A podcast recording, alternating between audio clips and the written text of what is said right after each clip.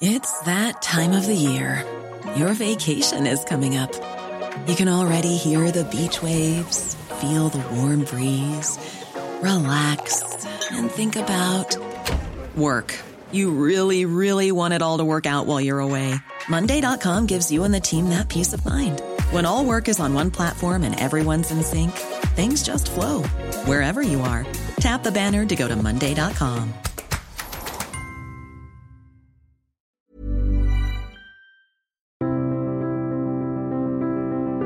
Quel est le moteur des relations internationales? Est-ce la volonté de puissance, la guerre économique, la volonté pour certains États d'étendre leur territoire, ou bien des éléments peut-être plus sentimentaux, moins visibles de prime abord, et notamment la question de l'humiliation? Eh bien, ce sont ces éléments que nous allons voir au cours de cette émission avec mon invité Étienne Degaille. Bonjour. Bonjour.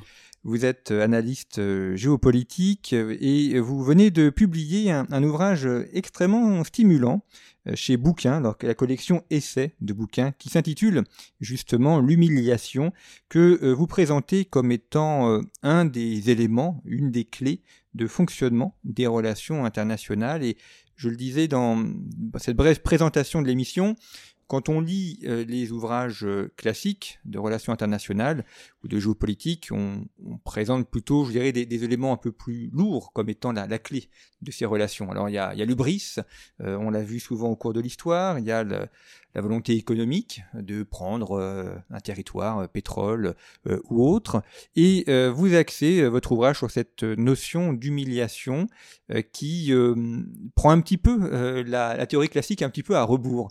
pourquoi avoir consacré cet ouvrage à, l'humiliation et en quoi c'est une des lectures ou une des clés de lecture ou la clé de lecture des relations internationales?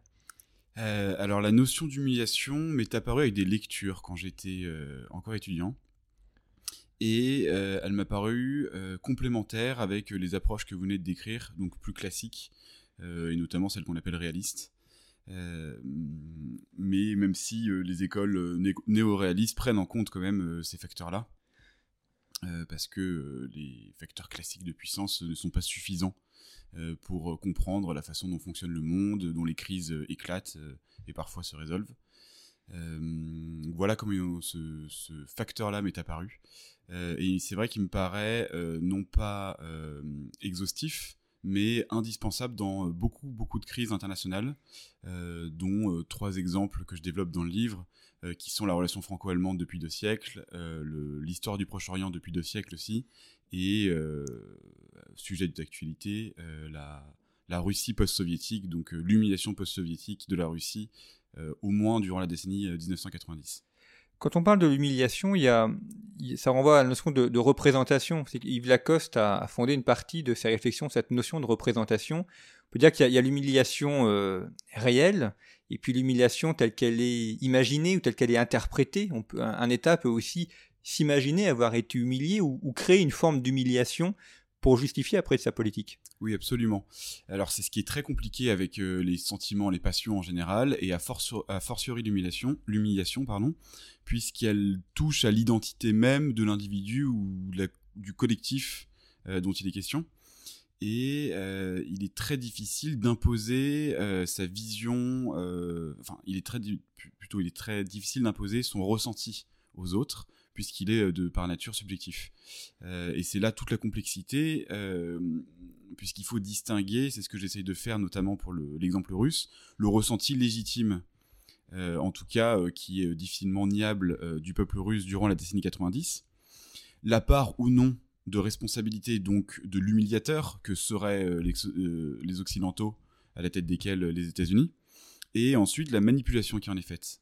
Et c'est là que ça devient d'autant plus sensible et délicat euh, en géopolitique, puisque les représentations, ce qu'on appelle aussi parfois la façon de les présenter les narratifs, euh, sont une façon, euh, enfin sont un, levier de puissance et un outil pour développer cette puissance et imposer sa vision du monde.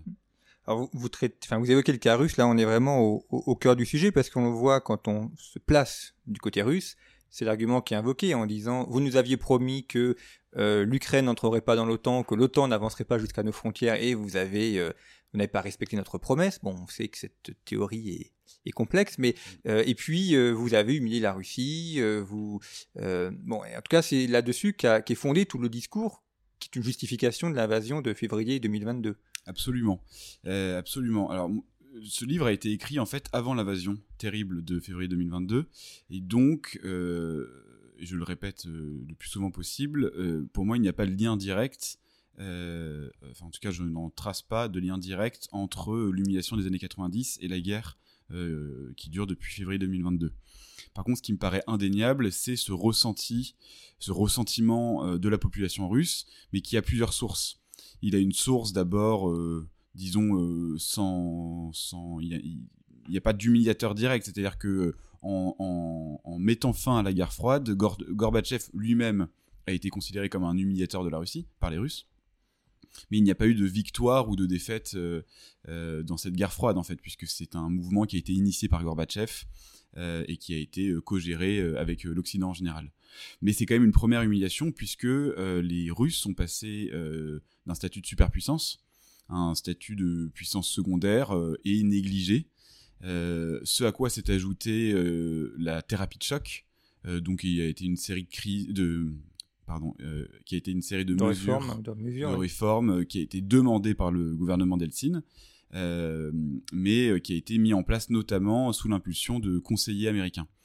Donc le peuple russe a rejeté la faute sur les États-Unis, à tort ou à raison, on aurait plutôt tendance à dire à tort cette fois-ci, sur ce coup-là, euh, mais euh, ça a eu des conséquences terribles pour la population russe, dont plus de la moitié est tombée euh, dans l'extrême pauvreté, la criminalité s'est développée sur les ruines du communisme. bon, ça a été très compliqué pour eux. Il y a d'ailleurs un auteur qui parle de la thérapie de choc en en parlant comme d'un choc sans thérapie pour la population russe, ce qui cadre bien les choses. mais ce sont donc là, disons que c'est une cette première humiliation qui me paraît indéniable, c'est une humiliation post-impériale en fait post-soviétique. Euh, et euh, il y a eu ensuite une deuxième humiliation euh, qui n'est à mon sens pas volontaire de la part de l'Occident et qui est plutôt en fait le signe d'un mépris involontaire et qui est le signe, vous en parlez tout à l'heure, d'ubris. C'est une hubris d'abord américaine qui, pensant que la guerre froide était finie et dans la tête de certains dirigeants, penseurs, stratèges américains, ont imaginé que c'est les États-Unis qui avaient gagné. Donc c'est euh, tout ce qui a amené ensuite à la thèse de la fin de l'histoire euh, de Fukuyama euh, et l'idée d'un un peu dans une veine eschatologique d'une victoire du libéralisme, de la démocratie de marché et de toutes les valeurs qui y sont associées. Donc ça, ça a été vécu de façon... ça a été vécu comme une, vraie humiliation en Russie, puisque ça s'est ajouté aux deux autres que je viens de citer aux deux autres humiliations et euh, la responsabilité euh, a été euh, en a été mise sur l'Occident dans son ensemble. et c'est sûr, et ensuite il y a d'autres humiliations dont on pourra peut-être reparler, qui sont celles d'une extension effectivement de l'OTAN. Alors ça me paraît impossible de trancher le débat. C'est ce que vous disiez, le débat de la, promesse qui a été faite ou non à Gorbatchev par l'Occidentaux de, de, ne pas étendre l'OTAN d'un pouce à l'Est il y a des sources contradictoires. Euh, Gorbatchev lui-même a dit qu'on ne lui avait jamais fait cette promesse, mais euh, cette affirmation-là peut s'expliquer aussi par d'autres éléments, d'autres facteurs. Donc c'est une question trop difficile à trancher et c'est un débat aussi, euh, à mon avis, un peu trop délicat dans le contexte actuel. Mais quoi qu'il en soit, l'extension de l'OTAN en 99, en 2004 et encore en 2009 a été vécue comme autant d'affronts en Russie euh, et ça s'est ajouté aux autres. Sur la question du, débat euh, autant, je renvoie nos, éditeurs à un, excellent article d'Alexis Ferchak dans le Figaro, qui est est paru en mars ou avril 2022, où il montre justement la, complexité euh, de, ce, sujet et qu'on ne peut pas vraiment trancher et qu'il y a aussi beaucoup de, non-dits sur, le sujet. Sur la, question de l'humiliation, le, président Emmanuel Macron euh, avait eu cette formule en disant il ne faut pas humilier la Russie. Euh, sous-entendu, il ne faut pas justement les, renvoyer dans l'humiliation. Quand on est un État, par exemple le cas français, ou quand on est dans un cadre diplomatique, si on comprend que l'autre est dans une logique d'humiliation, comment est-ce qu'on peut mener une politique qui cherche pas d'un côté à, humilier, mais d'un autre qui cherche aussi à défendre ses intérêts? On peut dire que ne pas vouloir humilier l'autre, c'est parfois renoncer à ce que l'on est aussi, ou c'est accréditer des thèses de l'autre personne ou de l'autre État. Oui, absolument. C'est d'autant plus difficile dans une activité aussi compliquée que l'actualité est avec la guerre en Russie. c'est une vaste question, c'est vraiment un sujet très délicat. Je crois qu'il faut réussir à prendre le temps, ce qui n'est pas toujours le cas quand on est aux responsabilités, de prendre un peu de recul, d'avoir le recul historique. C'est ce que j'essaye de faire avec avec ce livre-là. donc c'est prendre le temps du débat, le temps de la réflexion. Euh, pour rappeler des éléments historiques, euh, certains indéniables, d'autres discutables, euh, et tout ça dans ce magma d'émotions, de sentiments, donc de, de subjectifs. il faut y réussir à tirer ces cartes du jeu dans cet ensemble-là qui est, qui est très complexe, qui est très mouvant. mais pour répondre à votre question, comment faire? On laissera mm. ça aux, aux diplomates dont c'est le, le, métier. Euh, autre élément sur, sur l'humiliation, c'est la question de l'opinion publique, euh, puisque, alors il y, y, a le cas de la guerre en Ukraine, mais euh, les autres cas aussi que, que vous évoquez, il y a d'un côté les, les, dirigeants qui peuvent utiliser ou, ou, manipuler l'opinion publique, qui elle va avoir sa propre lecture. Si on prend le cas franco-allemand, par exemple, évidemment, euh, le 8 mai 1945 n'est pas vu de la même manière euh, d'un côté ou de l'autre du Rhin, pareil pour le 11 novembre. Et, l'opinion publique joue un rôle important parce qu'elle aussi, elle peut ressentir une humiliation qui peut être réelle ou qui peut être créée ou alimentée par un gouvernement qui, qui la manipule ou qui l'utilise. Oui, absolument. alors, le, le, rôle des passions en politique, a fortiori en géopolitique, a pris une importance considérable avec euh, le développement, l'apparition puis le développement du phénomène de l'opinion publique. Puisqu'avant, euh, les populations n'exultaient pas tant que ça en fonction des euh, victoires militaires et autres de leurs souverains. Mais à partir du moment où l'opinion publique s'est formée et a pu s'emparer de ces sujets-là, elle a eu une vraie influence sur la, les décisions politiques étrangères, la façon de la mener ou non. Euh, et euh, c'est euh, quelque chose qui se voit notamment dès la bataille d'Iéna, sur laquelle commence le chapitre sur la relation franco-allemande, et qui se développe tout au long du 19e puis du, 20e, à nouveau au 21e, et qui est exacerbé avec l'hystérisation du débat, si on peut appeler ça le débat, sur les réseaux sociaux. Euh, où euh, chacun peut avoir un avis à n'importe quel moment, sur n'importe quel sujet, sans, expertise. Euh, et, les pressions se font d'autant plus fortes sur les décideurs. Sur la question de, sur la question de la façon dont les opinions publiques ressentent ou non l'humiliation, si c'est manipulé ou pas. En fait, c'est au, au, cas par cas. Donc, on a parlé du cas de la Russie. sur le cas, par exemple, du Proche-Orient. Ça a été un long mouvement, euh, très lent, euh, qui s'est accompagné donc, de cette formation d'une opinion publique qui n'est pas du tout la même qu'en Occident, puisque les, le débat public ne répond pas aux mêmes règles. Georges Corm a une très bonne expression, il parle des peuples du Proche-Orient euh, en disant qu'ils sont privés de langage politique moderne. C'est-à-dire qu'effectivement, ils n'ont pas euh, la possibilité, ou en tout cas, ils n'ont pas eu jusqu'à un certain moment, la possibilité de s'exprimer, de prendre part au débat public et donc d'influencer d'une façon ou d'une autre euh, les décisions de politique étrangère. Donc, ça dépend des conditions de la politique, des conditions de de l'opinion publique. ça dépend de si elle est écoutée ou non, si elle est muselée ou non.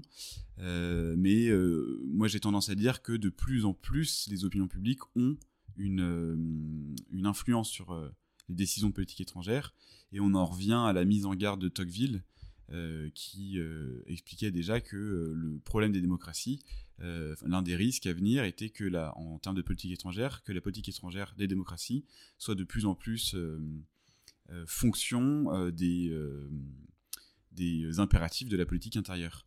alors que ce sont deux choses, à mon avis, qui doivent être vraiment distinctes et euh, il parlait des démocraties, mais c'est de plus en plus le cas aussi dans les régimes autoritaires, puisque en Russie, pour reprendre cet exemple-là, Poutine a compris dès le début que euh, sa population exultait ou euh, au contraire pestait en fonction de ses réussites ou de ses échecs en termes de politique étrangère, de politique étrangère, et donc de sa capacité à redonner ou non une puissance la puissance perdue à la Russie. C'est la même chose en Turquie, par exemple, où le président turc, alors que des élections doivent, présidentielles doivent avoir lieu dans quelques mois en Turquie, essaye de se donner un rôle de médiateur dans la crise russo-ukrainienne, essaye aussi bloque donc pour affirmer la, fierté euh, euh, de son pays, bloque euh, l'adhésion de la Suède à l'OTAN. Bon, ça n'est pas qu'un problème de démocratie, mais, mais c'est vrai a fortiori dans la démocratie. Oui, ce qui veut dire que même dans les régimes autoritaires, il y a une sorte de, démocratie implicite par la population, par les manifestations qu'elles peuvent avoir. On l'a vu d'ailleurs, il, y a, il y a 20 ans maintenant, mais en, enfin oui, en 2003, euh, au moment de la Deuxième Guerre en Irak, où, euh, si on prend le cas français, euh, Jacques Chirac s'oppose à l'intervention américaine, mais la population française y était complètement opposée. Donc même s'il avait été pour, il n'aurait pas pu aller contre cette opinion quasiment générale, d'ailleurs, de position à la guerre. Oui, presque unanime.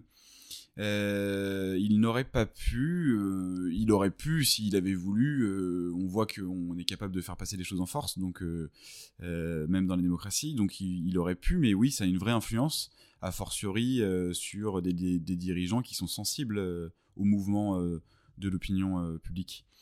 mais ça me paraît, c'est une très bonne réflexion parce que ça me paraît de plus en plus compliqué de faire des choses lorsqu'on touche à des valeurs qui elles aussi sont dans le registre de, euh, du ressenti, du subjectif. Euh, donc de faire ça contre le peuple, contre l'opinion publique en tout cas.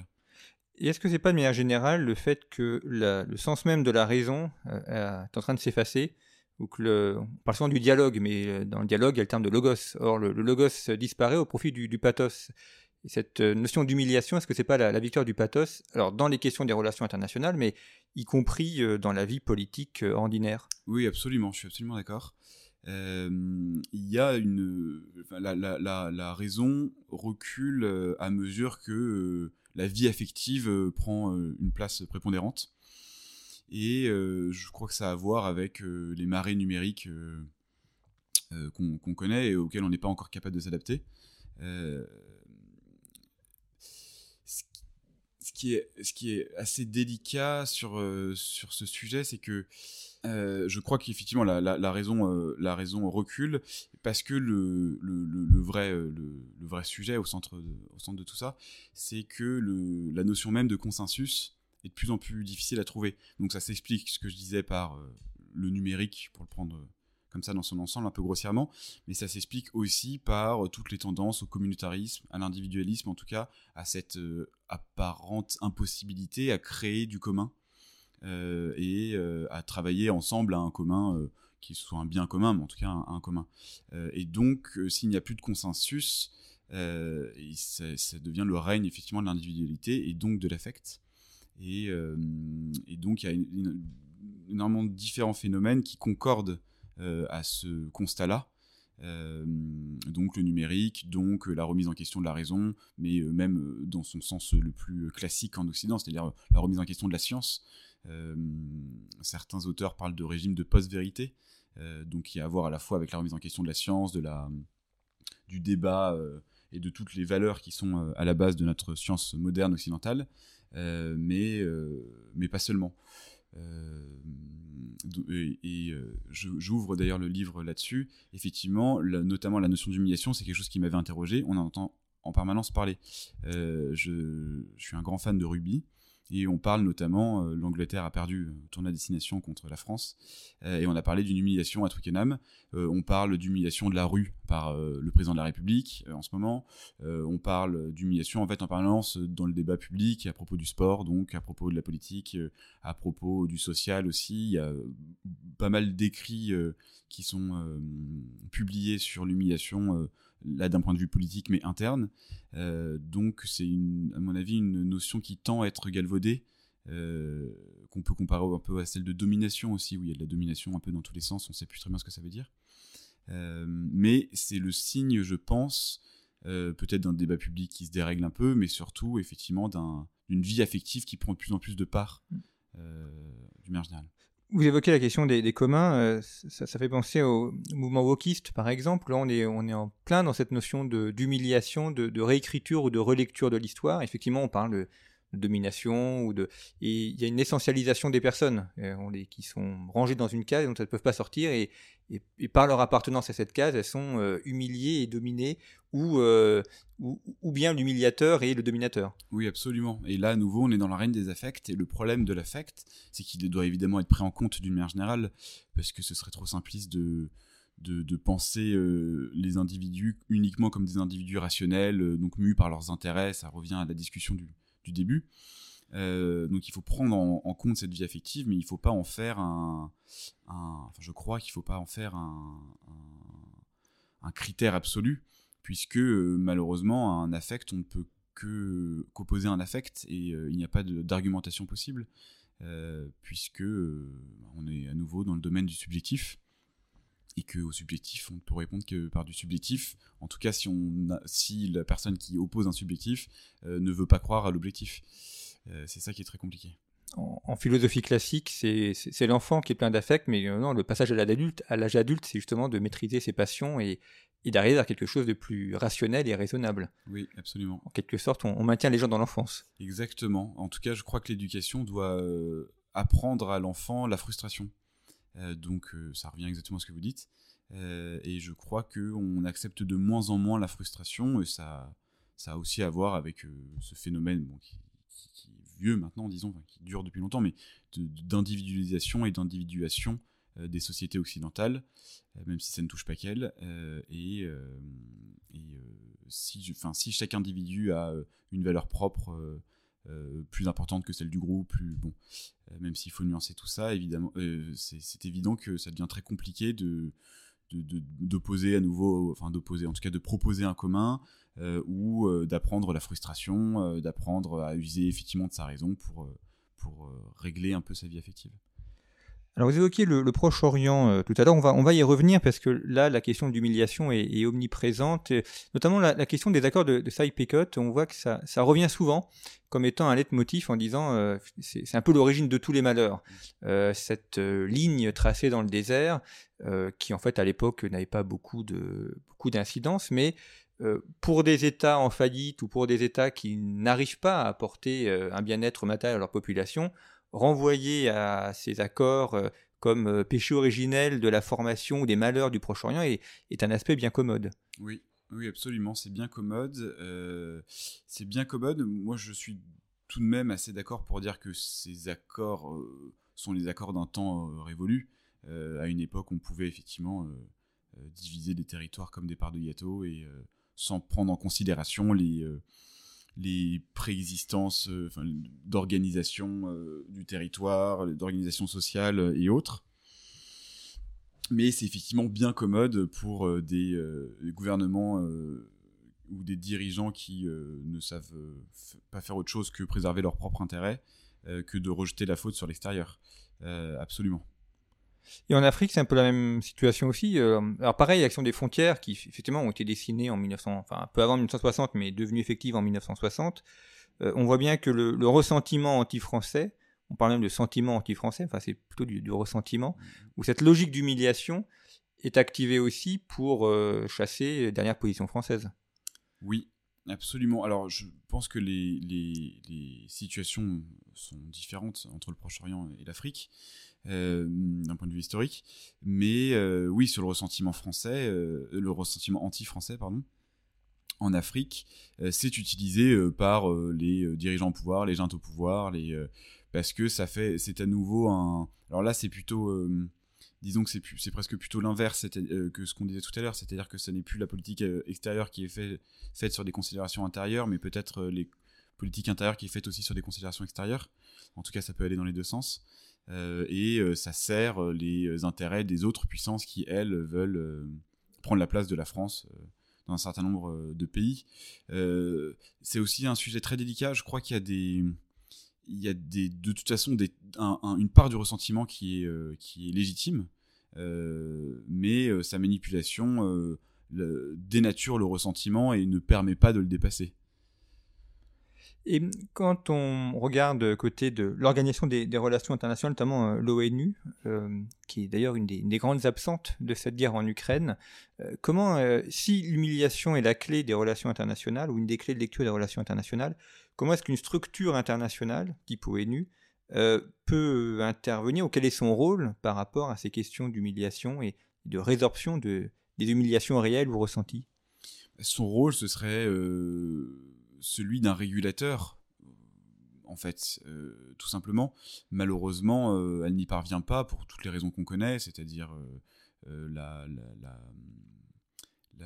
le Conseil de sécurité, la façon dont il fonctionne, le fait que bah, l'agresseur actuel, la Russie, au sein du Conseil de sécurité qui peut bloquer, la rivalité systémique qui se met en place entre la Chine et les États-Unis et aussi une autre cause de blocage. Et puis de toute façon, la, Hubert Védrine, euh, qui a eu euh, la gentillesse de préfacer le livre, euh, lui parle de la communauté internationale comme d'une chimère. Donc c'est un vœu pieux, mais qui pour l'instant n'existe pas, et on, en voit bien les limites avec la crise actuelle. donc oui, ce serait celle d'un régulateur, et donc un autre auteur, en l'occurrence un, professeur brillant, Bertrand Badi, lui a parlé de l'humiliation d'un point de vue systémique, c'est-à-dire que selon lui, l'ONU notamment, en tout cas tout le système international qui a été créé après 1945, est lui-même un euh, producteur de d'humiliation euh, en permanence, puisque lieu, en lieu et place d'une communauté internationale, il y a en réalité un, un, club de puissance élitiste, disons, qui, dont le seul objectif est d'empêcher les autres puissances montantes de prendre leur place. Euh, et ce qui est euh, extrêmement humiliant pour des pays qui euh, font en sorte pourtant de développer leur puissance, de sortir d'états, disons, économiques quand on parle de, pays en développement, et qui se voient refuser l'entrée dans ce club-là des, grandes puissances. Hmm. Bah, c'est le cas de, l'Inde, qui sera bientôt la première puissance mondiale d'un point de vue démographique qui est une grande puissance économique et militaire, mais qui est complètement exclue de, enfin, exclue de l'ONU. Ils sont membres de l'ONU, mais ils n'ont pas leur, mot à dire sur la direction du monde. Oui, absolument.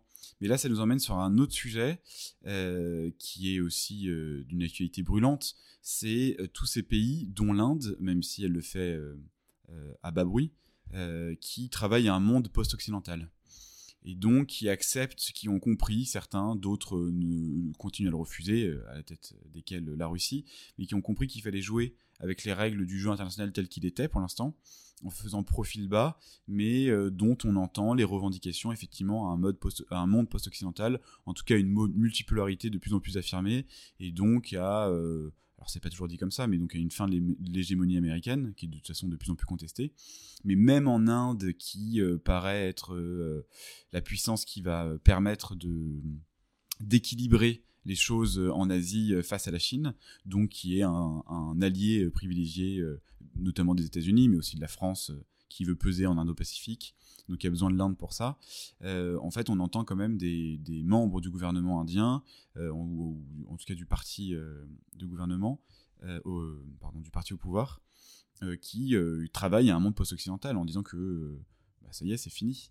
C'est fini, ça a duré 3-4 siècles et maintenant il faut laisser sa place aux autres et que le monde finissant, on le laissera tranquille, mais il n'a plus la place prépondérante qu'il avait est-ce que l'humiliation n'est pas une, arme contre l'Occident Parce que c'est toujours un peu la faute de l'Occident euh, qui a colonisé, qui euh, a euh, imposé sa domination, qui a effectivement eu sa période de domination du monde? Est-ce que cette, humiliation n'est pas une manière de, combattre l'Occident, d'ailleurs avec ses propres armes? Puisque si on regarde le cas du Japon, par exemple, il n'y a pas beaucoup de, de, sentiments à l'égard de ce qu'ils ont pu faire en Chine quand ils ont occupé la Chine, ou l'Inde aussi ne peut pas interroger son histoire, mais euh, on, utilise ce ressort euh, sentimental euh, de culpabilité de l'Occident pour le retourner contre lui. Oui, absolument. C'est l'une des forces, alors que moi je condamne évidemment, mais c'est l'une des forces d'un certain nombre de régimes autoritaires dans le monde. Donc euh, à nouveau la Russie, la Chine, peut-être moins l'Inde, mais euh, moins l'Inde, mais euh, si on prend la Russie et la Chine par exemple, mais de pays africains dont on parlait, c'est de se servir des fragilités occidentales donc il y a notamment la notion de guerre culturelle que je trouve très intéressante pour parler des, des débats qui des débats virulents en, Occident et s'en servir pour les retourner effectivement bah, contre contre ces pays. Donc si par exemple le, débat qui a lieu à nouveau aux États-Unis sur le droit à l'avortement euh, on voit que ça oppose euh, en fait euh, toujours deux, franges, pour dire ça facilement, donc des conservateurs et des libéraux slash progressistes. et les, des pays comme la Chine ou la Russie vont se servir de la guerre de l'information pour exacerber les tensions et faire en sorte, en tout cas c'est ce qu'elle souhaiterait, que les sociétés occidentales implosent et, et que ces puissances-là n'aient pas besoin de guerre autre qu'une guerre informationnelle euh, pour, euh, bah, pour gagner. Donc euh, elles s'en servent, elles s'en servent à raison pour leur stratégie, pour leurs intérêts. et effectivement, c'est donc à nous en face de régler nos problèmes, nos pathologies et d'éviter d'offrir comme ça sur un plateau effectivement des leviers, des leviers à ces pays-là. Et on parlait tout à l'heure du, recul de la, du logos ou de, la logique. Est-ce que c'est pas aussi une des conséquences de ce que l'on subit d'une perte de culture au sein de l'école?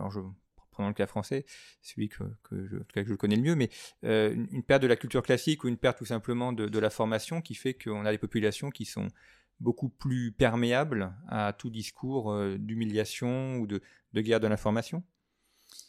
Je, pense que ça joue. Euh, c'est un, domaine sur lequel je suis pas expert, donc j'ai toujours un peu du mal à m'avancer sur euh, ou donner simplement l'avis de citoyen. Euh, ça, ça, joue indéniablement, mais c'est un facteur parmi d'autres dans toutes ces transformations qui de toute façon sont là. Et euh, moi j'ai tendance à essayer de prendre en compte les transformations qui sont là, donc les transformations sociales, sociétales et autres, et essayer de faire au mieux avec ce qui se passe. Et je crois que ça sert à rien de nager à contre-courant. Euh, parce que ça nous épuise et euh, ça nous empêche d'utiliser euh, notre énergie à bon escient. mais oui, c'est indéniable qu'il y a une baisse de niveau général, à la fois absolue et relative par rapport aux autres pays. mais, oui, c'est indéniable. Et vous évoquez le, cas franco-allemand dans votre ouvrage. Est-ce que, le, est-ce que la, politique allemande aujourd'hui qui est, menée n'est pas une, volonté de, revanche euh, par rapport à, une humiliation qui aurait pu être la sienne, c'est-à-dire euh, une perte de présence politique sur la scène euh, européenne? Et on le voit aujourd'hui, notamment dans l'Union européenne, les, principaux postes sont occupés par des Allemands. la politique énergétique a été aussi ou est toujours dictée par, l'Allemagne. Est-ce que c'est pas une forme de revanche, de, d'effacer une humiliation passée? Euh, je crois pas qu'il y ait de question de revanche avec l'Allemagne parce que l'Allemagne post 45 a quand même a quand même suivi, disons, en interne une thérapie tellement importante de remise en question de son passé, de ses fautes, euh, euh, que euh, je suis pas certain que la notion de revanche soit dans la psyché, soit encore présente dans la psyché allemande. par contre, ce qui est vrai, c'est que l'histoire des relations franco-allemandes explique ce qui se passe en fait depuis 90, 1990 en, en, Europe entre la France et l'Allemagne et notamment ce que apparemment beaucoup de décideurs euh, français ont encore eu du mal à, incorporer, euh, c'est euh, cette nouvelle donne d'une Allemagne réunifiée et qui a ajouté à sa puissance économique une puissance politique. Il y a, alors selon moi, il y a, eu y a trois phénomènes, trois événements majeurs qu'on n'a peut-être pas assez pris en compte et, qui expliquent qu'aujourd'hui on regarde horrifié l'Allemagne suivre une politique qui sert ses intérêts. bon, là, Emmanuel Macron fait à peu près la, même chose en Chine, mais on a été horrifié qu'Olaf Scholz parte tout seul il y a quelques mois en Allemagne pour défendre sa, relation commerciale, euh, pardon, en Allemagne, en Chine, défendre sa relation commerciale avec la Chine.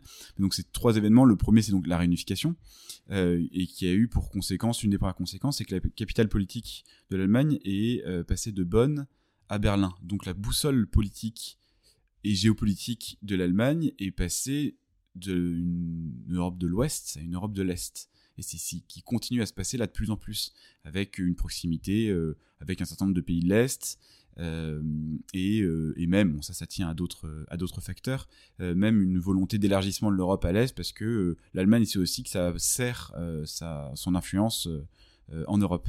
la deuxième chose, c'est que on est aussi passé d'une génération de décideurs allemands qui, disons, sont nés ou ont grandi sous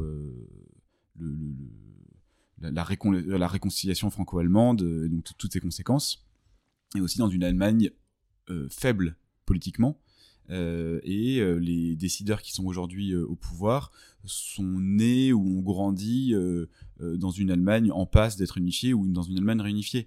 Et donc la relation franco-allemande n'a plus du tout la même importance pour eux. Ils, sont, ils reviennent à, aux bases allemandes de, la politique étrangère, qui était déjà aussi celle de, de, de l'après-seconde guerre mondiale, c'est-à-dire une base atlantiste, et qui repose beaucoup sur une approche mercantiliste des euh, relations internationales. Euh, donc ça, j'ai parlé de trois événements, donc ça, ce sont les deux premiers.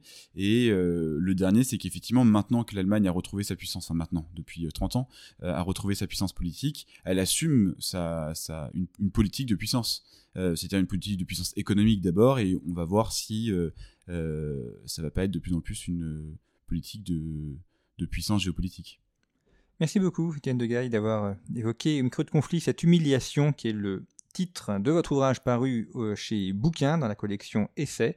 Toutes les références, comme chaque semaine, sont à retrouver sur le site internet de Conflit, site internet sur lequel vous pouvez également retrouver notre, notre numéro actuel qui est consacré à l'Indo-Pacifique, un ancien numéro consacré aux mercenaires. Les numéros sont à retrouver en format papier et en format numérique, et puis vous pouvez également vous abonner vous abonner est la meilleure manière de soutenir Conflit et de nous permettre de continuer à nous développer. Merci beaucoup pour votre fidélité. À très bientôt.